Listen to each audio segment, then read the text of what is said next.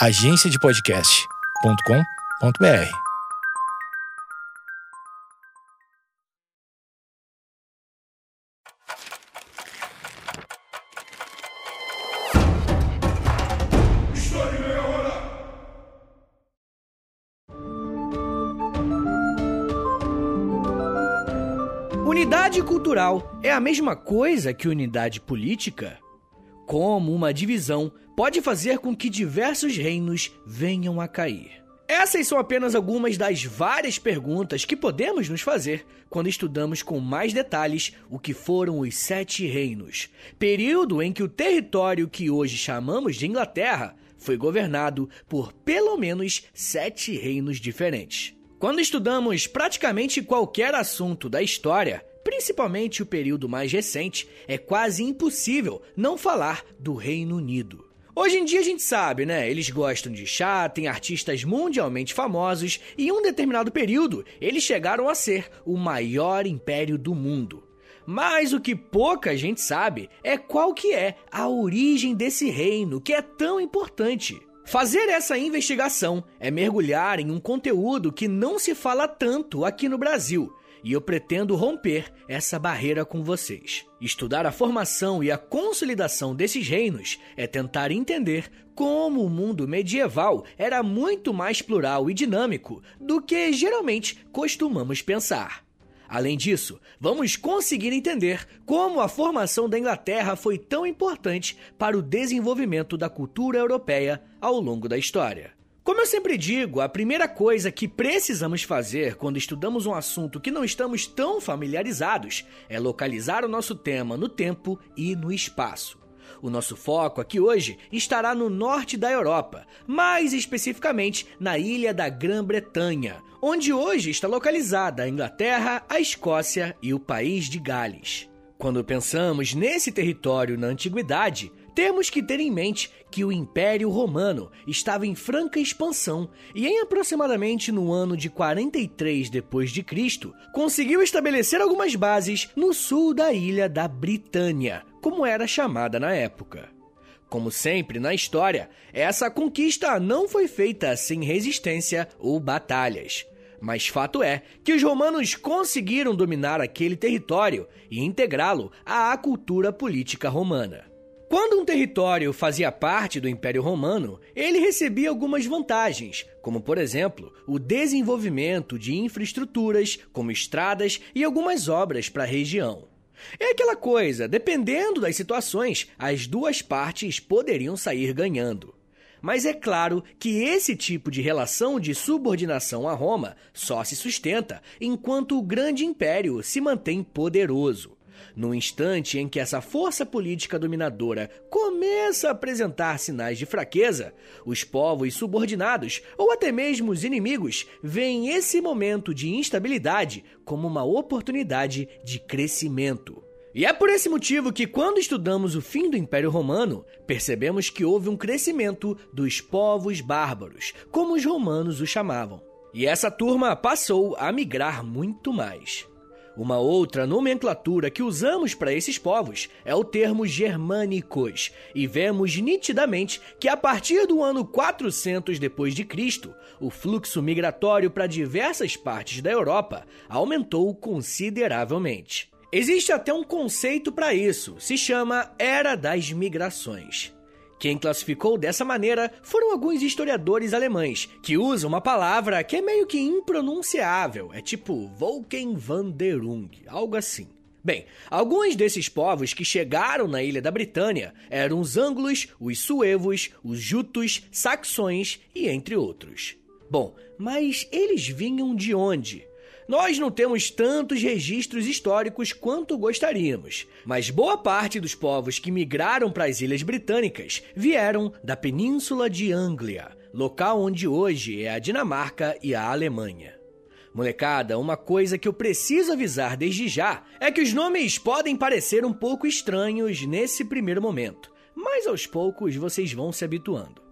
Bom, a Península de Anglia possivelmente foi o local que deu nome aos Anglos, um dos povos que migraram para a Britânia. E preste atenção que usei a palavra possivelmente. E isso porque existem outras teorias a respeito da origem do nome desse povo. Um povo que foi tão importante para a formação do Reino da Inglaterra séculos mais tarde. Uma outra hipótese é que o nome anglo tenha relação com um anzol que era utilizado para a pesca. Nessa perspectiva, os anglos seriam o povo pescador, ou algo nesse sentido. Como eu disse, não podemos bater o martelo nessa questão, mas o que sabemos é que foram esses povos germânicos que migraram para a Britânia, chegando pelo norte da ilha, descendo até o sul. Nós só vamos começar a ter alguns registros sobre eles a partir do contato com os romanos, no período próximo à sua queda. Porque a região que eles ficavam, onde hoje é a Dinamarca e a Alemanha, era um local que não trazia vantagens econômicas para os romanos, e por esse motivo não temos muitos registros. Uma outra galera bastante importante que vai migrar para essa ilha da Bretanha são os saxões. Os saxões vão fugir da invasão dos hunos, que estavam conquistando toda a região da Eurásia por volta do ano 400 depois de Cristo. Além dos inimigos, os saxões também vão ter que lidar com alguns desastres climáticos que irão forçá-los a abandonar as suas terras. Ah, e sim, anglos e saxões foram povos diferentes. Atualmente, nós estamos acostumados a usar o termo anglo-saxão para se referir a uma unidade cultural específica vinda da Inglaterra. Mas o que estamos vendo nesse episódio é como que essa união aconteceu, né? Como que os anglos e os saxões se uniram para se tornarem anglo-saxões. Dois povos que eram distintos e que iriam disputar a influência e o protagonismo na região da Grã-Bretanha.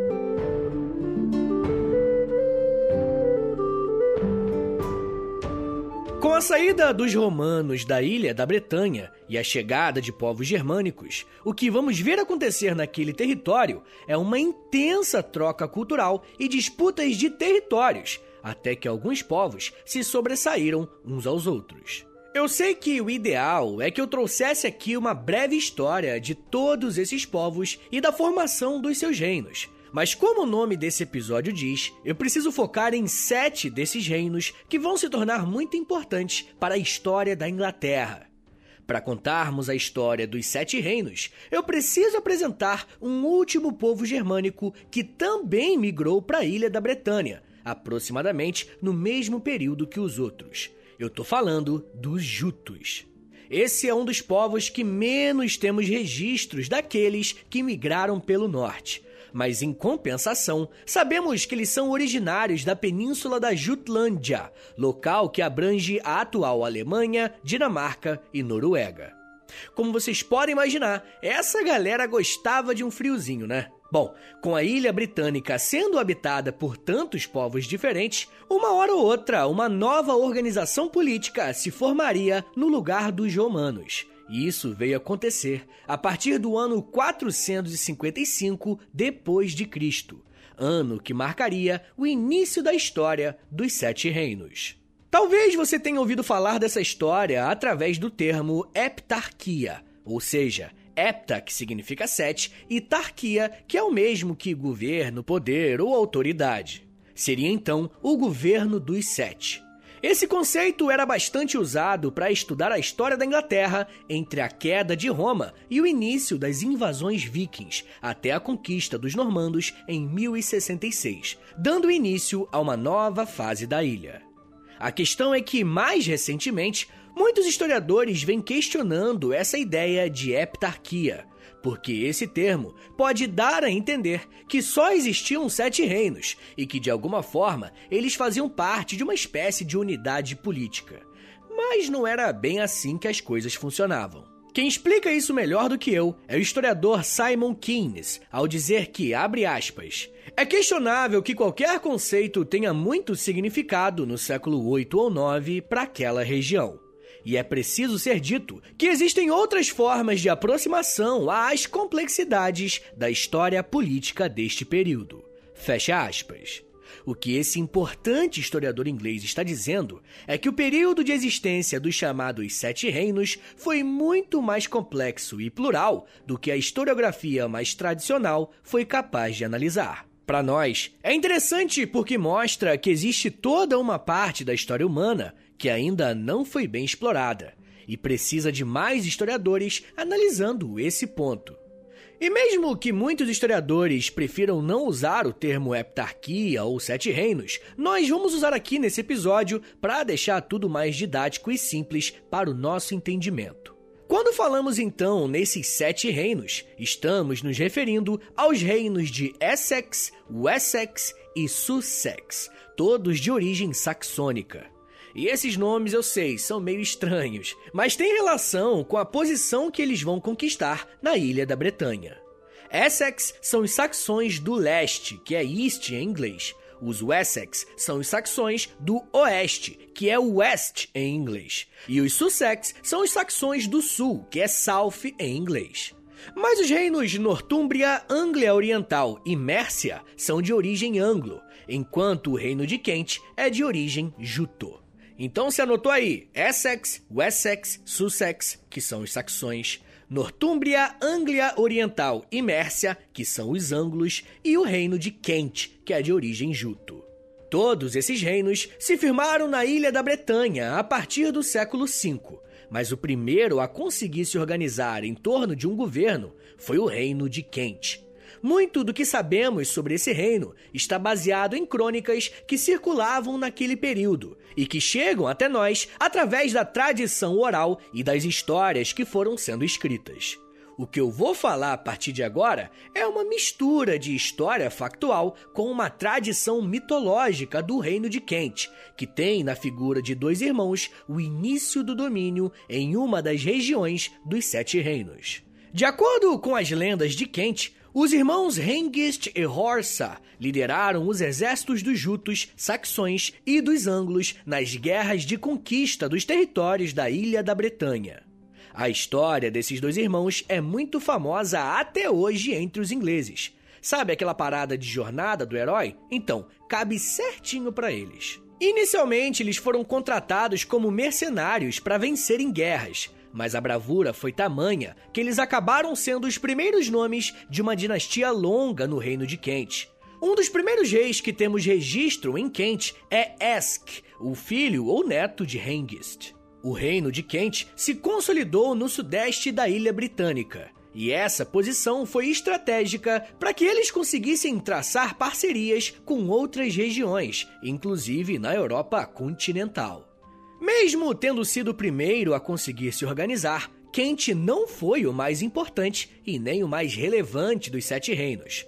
Mas a partir da sua história, podemos aprender uma coisa bem importante que eu quero frisar nesse episódio. Esses reinos e povos eram dinâmicos e buscavam manter os interesses em relação uns aos outros. Mesmo convivendo na ilha com outros reinos, o reino de Kent vai sofrer uma grande influência vinda da Europa continental, através dos Merovingios, que levarão para eles o cristianismo.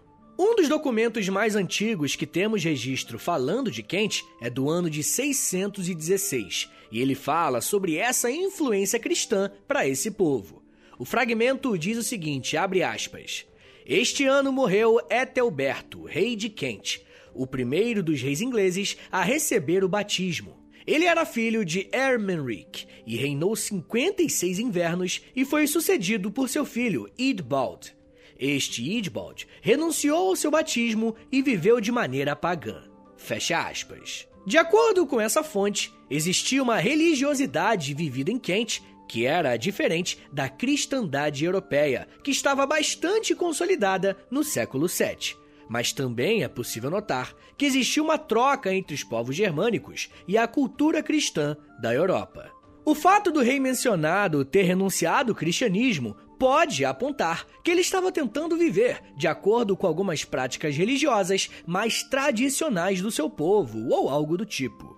Um detalhe importante sobre essa informação é a data em que esse registro foi feito.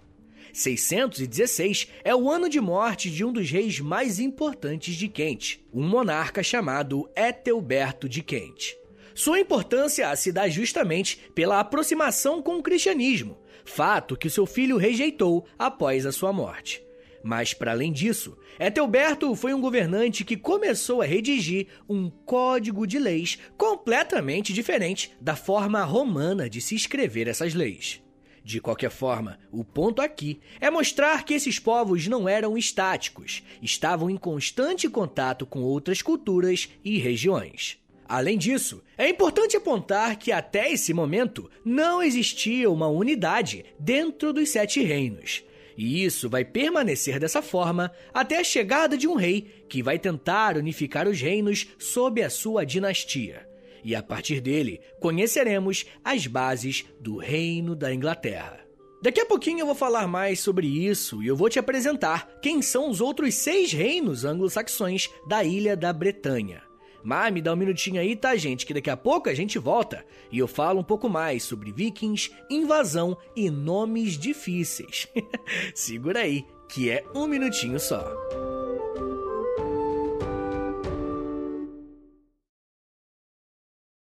Pessoal, esse episódio sobre os sete reinos que fundaram o reino da Inglaterra é um episódio patrocinado pelo restaurante Seven Kings. É daí que vem o nome dos caras, né? Sete reinos, Seven Kings. E eu só quero agradecer a Seven Kings por ajudar o História Meia Hora a continuar de pé. E eu quero convidar você, ouvinte, para dar uma olhada lá no cardápio deles, que é incrível. Os hambúrgueres são sensacionais, como você vai ouvir agora. A melhor hamburgueria que eu já fui na minha vida tem nome. É a Seven Kings Burgers and Beers. Toda vez que eu vou em São Paulo, eu dou uma passada por lá e peço o meu Camemburger de lei. É sagrado para mim. Além de ser suculento, toda hamburgueria e os hambúrgueres, eles têm temática histórica, rapaziada. O Camemburger, por exemplo, é sobre o rei Carlos Magno. E olha, vou te falar um negócio. Ele foi eleito o melhor hambúrguer do Brasil no programa Mais de Você, da Ana Maria Braga. E Ana, tô contigo nessa, tamo junto, hein? Ó, mas além disso, tem muitos outros hambúrgueres por lá, com temáticas de outros reis diferentes, tá ligado? E além disso, todo restaurante tem essa temática medieval que é incrível. É claro que eu ia curtir a Seven Kings, né? Mas ó, pra galera que gosta de uma Kátia, rapaziada, vocês não estão entendendo. Tem cerveja artesanal, tem cerveja especial para todos os gostos. Não falta cerveja lá para acompanhar um dos reis que você vai se amarrar com certeza. E ó, todo mês tem um novo rei convidado com uma receita exclusiva acompanhado de um card colecionável. Rapaziada, é muita coisa maneira e você provavelmente já tá com água na boca, né? Então anota aí, anota. A Seven Kings de São Paulo fica na Alameda dos Anapurus, 1184, e tem um outro ponto em São Paulo também, de takeaway na Alameda Franca 180. E em Santos, fica na Rua Lobo Viana 22. E, obviamente, tem o deliveryzinho pelo iFood que já está disponível. É só procurar no aplicativo que você acha por lá, tá bom? Então é isso, gente. Siga a Seven Kings no Instagram, é arroba Seven Kings Burger, e no Twitter, arroba Seven Kings BGR. Valeu, Seven Kings!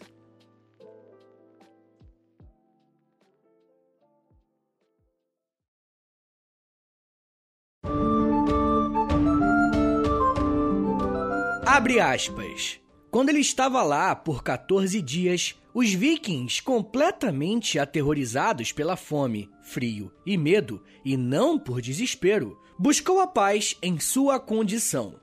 O rei deveria fazer quantos reféns escolhidos quisesse deles, e não lhes desse nada. Quando eles estiveram entregues, os vikings juraram, além disso, que eles deixariam seu reino imediatamente e Guthrum, seu rei, prometeu aceitar o cristianismo e receber o batismo das mãos do rei Alfredo. Fecha aspas. O que eu acabei de ler para vocês é um trecho retirado de um livro muito importante para a história da Inglaterra, chamado Crônicas Anglo-Saxônicas. Esse livro foi produzido por volta do século IX pelo rei Alfredo, e é esse mesmo que eu citei agora há pouco. Esse livro tinha como objetivo reunir todas as histórias que circularam no período de domínio dos Sete Reinos na Ilha da Bretanha e que, de alguma forma, contribuíram para que a identidade do povo dessa região fosse formada.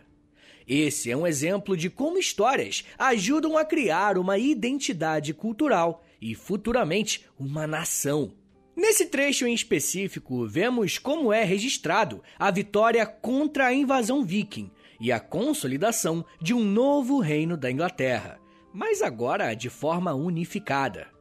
A questão é que essa unidade estava bem longe de ser atingida no final do século V e no início do século VI, período em que se formou o segundo reino da heptarquia. Eu estou me referindo ao reino de Sussex.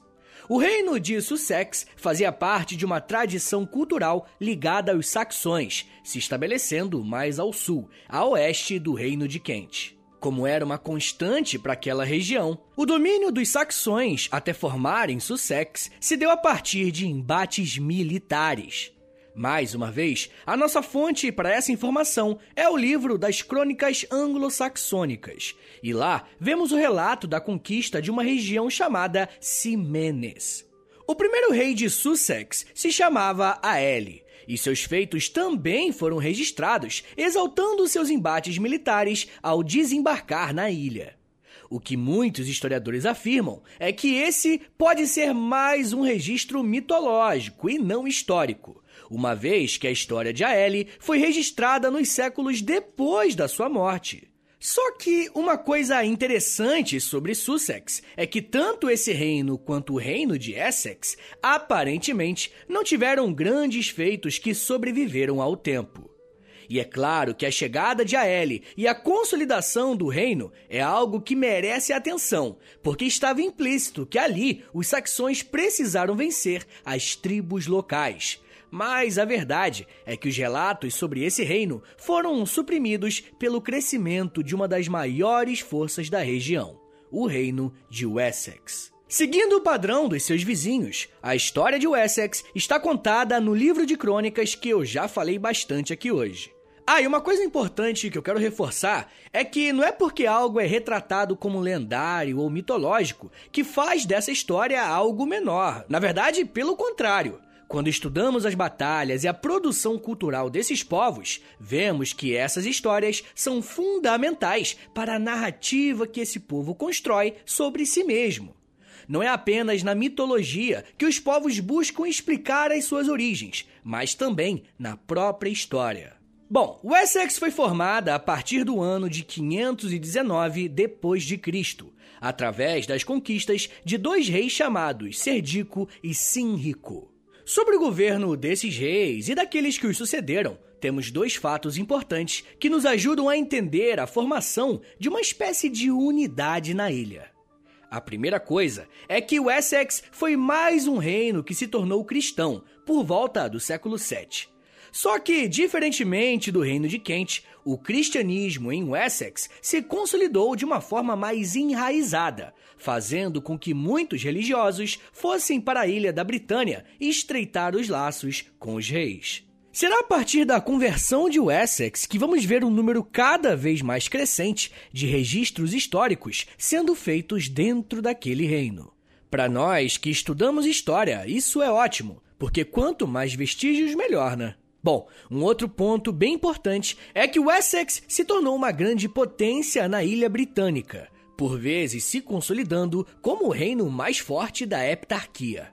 Eles até tinham um termo para isso, era Bretvalda, que, se a gente for traduzir para o nosso idioma, seria algo como o Rei dos Reis. Ou seja, dentre os sete reis, o Bretvalda era o mais poderoso. A partir do século VII, os reis de Wessex eram os mais poderosos dos Sete Reinos, e é óbvio que esse era um título bem disputado. Os reinos tentavam garantir para si o protagonismo em relação aos outros, mas por muito tempo, Wessex conseguiu se manter à frente com larga vantagem. Um outro ponto muito importante sobre esse reino é a sua expansão territorial o reino de Wessex começou a conquistar os outros reinos ao sul da ilha da Bretanha, mas permitia que os reis locais se mantivessem no poder, só que deveriam usar um outro título. Durante o século VII, conseguimos ver aqueles que anteriormente eram reis, agora se autodenominando duques, ao mesmo tempo que a influência política de Wessex crescia bastante. Um outro indicativo desse crescimento é percebido durante o governo de Ceduala de Wessex, um rei que ficou conhecido por ser bastante sanguinário em suas expedições militares. Mas essa característica garantiu que ele pudesse aumentar ainda mais as suas fronteiras. Mesmo sendo um cara bem violento, em uma determinada parte da sua vida, o Ceduala estreitou os laços do seu reino com a igreja, fazendo inclusive com que as cartas trocadas entre esse rei e a cúpula da igreja lá na Europa fossem consideradas as primeiras fontes da história da igreja na Inglaterra.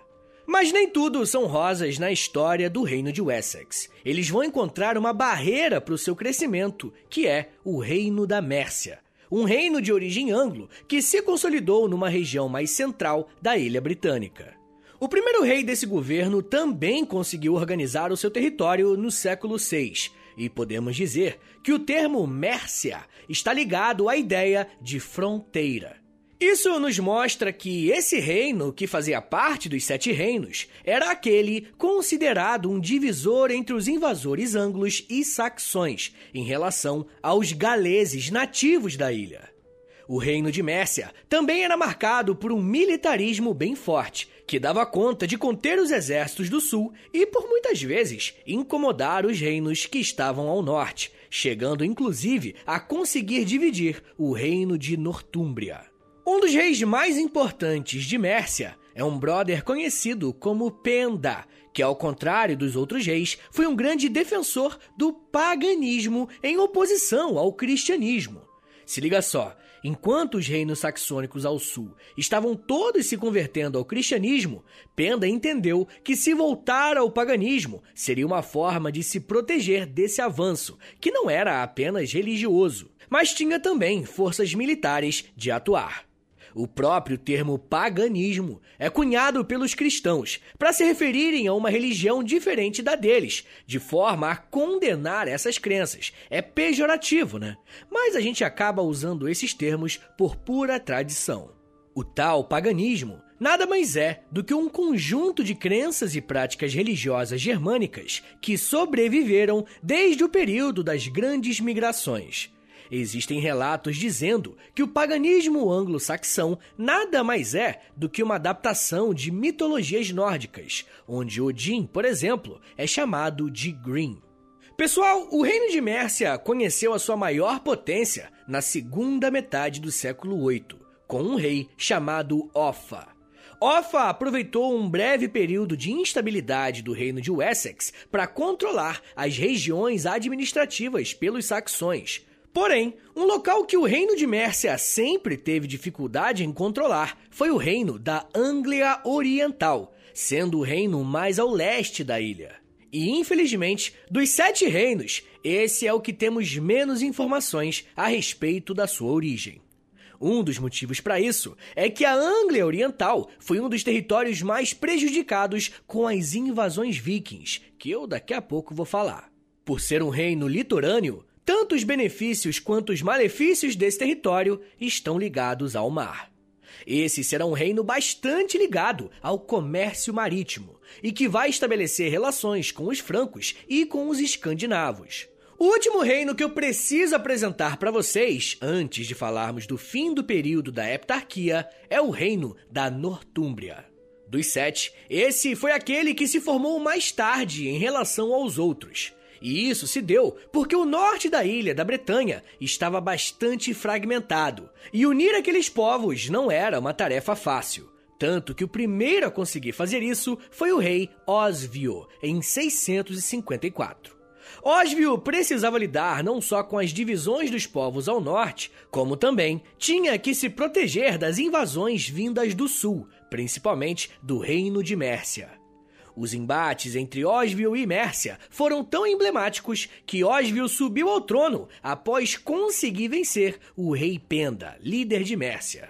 As principais características da Nortúmbria também estão ligadas ao cristianismo, uma vez que os católicos da Irlanda investiram pesado na conversão desse reino e, quando conseguiram, transformaram esse local em um dos principais polos educacionais católicos da ilha.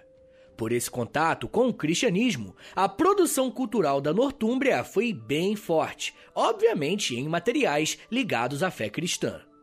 Além dessa questão, os reis da Nortúmbria tinham uma prática um pouco diferente dos outros reinos, tá ligado?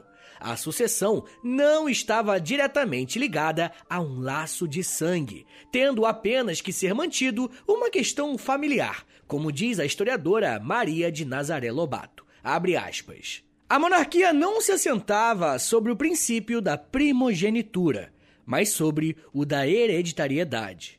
O trono deveria passar para um membro da família real, não necessariamente um filho.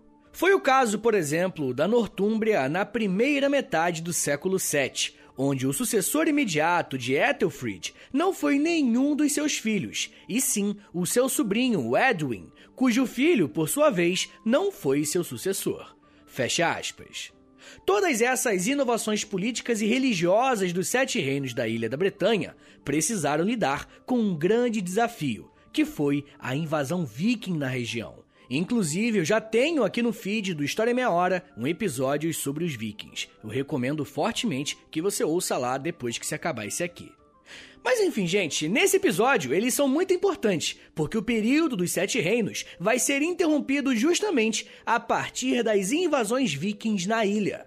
O primeiro reino a sofrer uma grande derrota para os nórdicos será a capital do reino da Nortúmbria, caindo em 866. Após essa primeira vitória, os saqueadores, que inclusive é um possível significado da palavra viking, vão se fortalecer para dominar e guerrear contra os reinos mais ao sul, até dominarem boa parte da ilha da Bretanha. Os vikings vão aproveitar as divisões que os reinos tinham entre si para firmarem alianças, dando mais força aos estrangeiros. Mas, rapaziada, caminhando para o fim do nosso episódio, mesmo sendo pouco conhecido, o período dos Sete Reinos vai ser muito importante para a história da Inglaterra. Afinal, esse é o primeiro momento onde esse território teve um senso de unidade cultural em torno das crônicas que eu já comentei por aqui, mas também pela implementação do cristianismo na ilha. Religião que, inclusive, será central para os acontecimentos dos séculos seguintes e para a formação da Inglaterra que conhecemos hoje.